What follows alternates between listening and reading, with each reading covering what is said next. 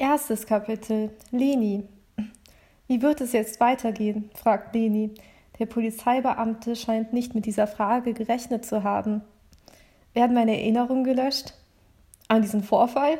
Mit großer Wahrscheinlichkeit. Solche posttraumatischen Schädigungen sind nicht gerade förderlich für die Entwicklung. Leni kann nicht leugnen, dass sie sich durch diese Antwort wichtiger vorkommt, stolz ist. Ein Teil von ihr hat gehofft, dass die Ärzte eine Injektion bei ihr für nötig erklären und der Staat diese finanziert, damit ihre Mutter nichts mehr dagegen einwenden kann, damit sie auch endlich weiß, wie das ist. Aber jetzt ist sie nicht mehr da und es ist sowieso alles egal. Und wie wird das sein? fragt sie. Wie wird was sein? fragt der Beamte.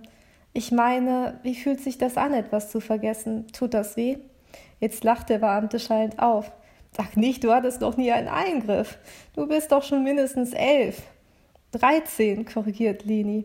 Jakob schüttelt den Kopf. Was für Eltern. Es ist doch wichtig, seine Kinder möglichst früh daran zu gewöhnen, damit sie die Angst verlieren und von den Schwierigkeiten der Schule mal ganz abgesehen. Und was die Berufsaussichten angeht, an so etwas muss man doch denken. Man kann Halluzinationen davon bekommen und Panikattacken. Das hat ihre Mutter gesagt. Aber jetzt ist sie nicht mehr da, um das zu sagen. Und deswegen wird ihr schon schlecht, wenn sie das Thema anspricht. Jetzt muss sie ihren Standpunkt erst recht verteidigen, weil sie sie verteidigen muss. Schwachsinn, sagt Jakob, macht eine abwinkende Handbewegung und nimmt einen Schluck McDonalds Kaffee aus einem Becher in dem Getränkhalter. Klar gibt es Fälle, in denen das passieren mag ein, zwei von tausend und auf diese Geschichten stürzen sich die Medien dann wie Geier. Ich meine, klar, es ist ein Risiko, aber der Straßenverkehr ist auch ein Risiko. Und trotzdem ist, in der ganz, ist den ganzen Tag in der Bude sitzen keine Lösung. Ich meine, die Wahrscheinlichkeit, dass zu viel oder zu wenig entfernt wird, besteht natürlich. Aber meistens lässt sich so etwas nachbessern. Ach so, sagt Leni und starrt aus dem Fenster. Ein dreidimensionaler Teppich aus grellen Lichtern erhebt sich vor ihren Augen. Ihre Mutter hat gesagt, dass das hier gefährlich wäre. Aber andererseits hatten alle ihre Freunde aus der Schule schon Eingriffe. Was soll daran so schlimm sein? Leni presst ihren Nacken in das Sitzpolster. Es tut mir echt leid wegen deiner Mutter, sagt Jakob. Nicht schön, wirklich, schrecklicher Unfall, aber es hat auch sein Gutes. Jetzt bekommst du eine bessere Zukunft. Das glaube ich nicht. Ich weiß nicht, ob ich. Sie schluckt. Hatten Sie schon mal einen Eingriff? Ich, sagt Jakob, lacht. Aber natürlich, Tausende. Eine Liste von bestimmten Injektionen ist im theoretischen Teil der Polizeiausbildung vorausgesetzt. Ich habe Bücher gelesen. Meine Noten waren immer gut, sagt sie natürlich nicht so gut wie von den Kindern, die mit ihren Eltern jedes Wochenende im Gedankencenter waren. Daraufhin lacht Jakob nur müde. Er muss sie für dumm halten. Tja, aber das genügt heutzutage nicht mehr.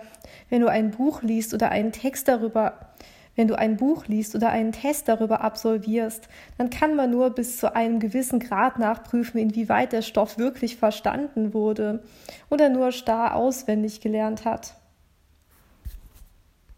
Wenn du ein Buch liest oder einen Test darüber absolvierst, dann kann man nur bis zu einem gewissen Grad nachprüfen, inwieweit er den Stoff wirklich verstanden hat oder nur starr auswendig gelernt hat. Vielleicht hat er nur schlampig und lückenhaft gelernt, hatte aber Glück mit den Testfragen.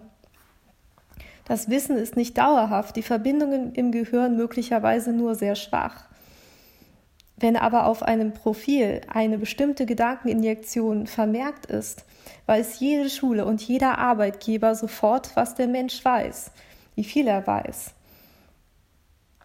Das bedeutet, dass es nichts mehr wert ist, ein Buch zu lesen? fragt sie.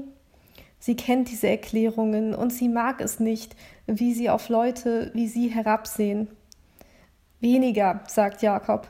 Man kann es nun mal schlechter bis gar nicht nachweisen und bei so großer Konkurrenz sind die Unternehmen gezwungen, auf Fakten und Beweise zu setzen. Ja, das verstehe ich, sagt Lini beschämt, weil sie weiß, dass ihr Profil für ihr Alter trotz guter Noten sehr mager ausfällt. Und ihre Lehrer ihr deswegen keine hohen Chancen prophezeien. Ihr ist klar, dass kein Lesen mit einer Injektion mithalten kann, aber dass ihre Mitschüler für ihre Schummeleien im weiteren Leben noch zusätzlich belohnt werden, ärgert sie. Sie will nicht länger darüber nachdenken. Und wie ist es nun das Löschen? fragt sie stattdessen. Ach Kind, du fragst mich Dinge, sagt Jakob. Es ist wie eine Narkose, aber so etwas hattest du schon mal, oder?